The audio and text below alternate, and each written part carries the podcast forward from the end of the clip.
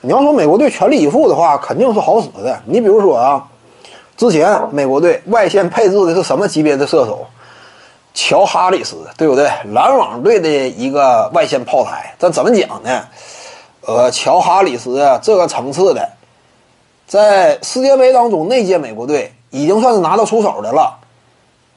但是还是那句话，像这个角色球员呢，见不了大场面，对不对？通常来讲，一到这个关键时刻呀，就有点麻爪，出手呢就有点没底。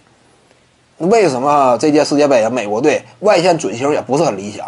其实带去了几个射手，但是整体层次有限，对不对？没见过什么大场面，你这个就不行，对不对？但是呢，下一届美国队啊，外线射手非常有可能是谁？斯蒂芬·库里。克莱·汤普森，水花兄弟嘛，你再包括其他那些位啊，顶尖大腕陆续赶来。莱昂纳德关键时刻绝不手软，保罗·乔治呢，后撤步啊，对不对？也能够致命一击。包括胡子球手都要来，呃，造犯规能力啊，各个方面也非常可怕。那你要是这这些大腕都来的话，那战斗力肯定不是一个层次。而且他们都是什么？打过高对抗。高激烈的程度的比赛，而且身兼重任的情况之下，依旧能够有所展现。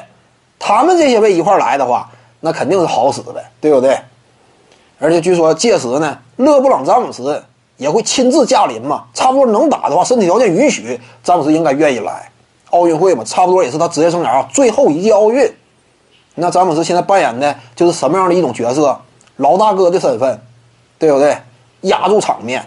往那一坐，对方也有点嘚瑟，对不对？历史第二人，NBA 历史上，甚至整个篮坛嘛，那这是真正的星光璀璨。对方见面先戳了一半，因为你啥？你这块阵容太过豪华，所以呢，二零二一年呢，东京奥运会啊，美国队我感觉呢，派出强力阵容，全力以赴的话，没有球队是他对手。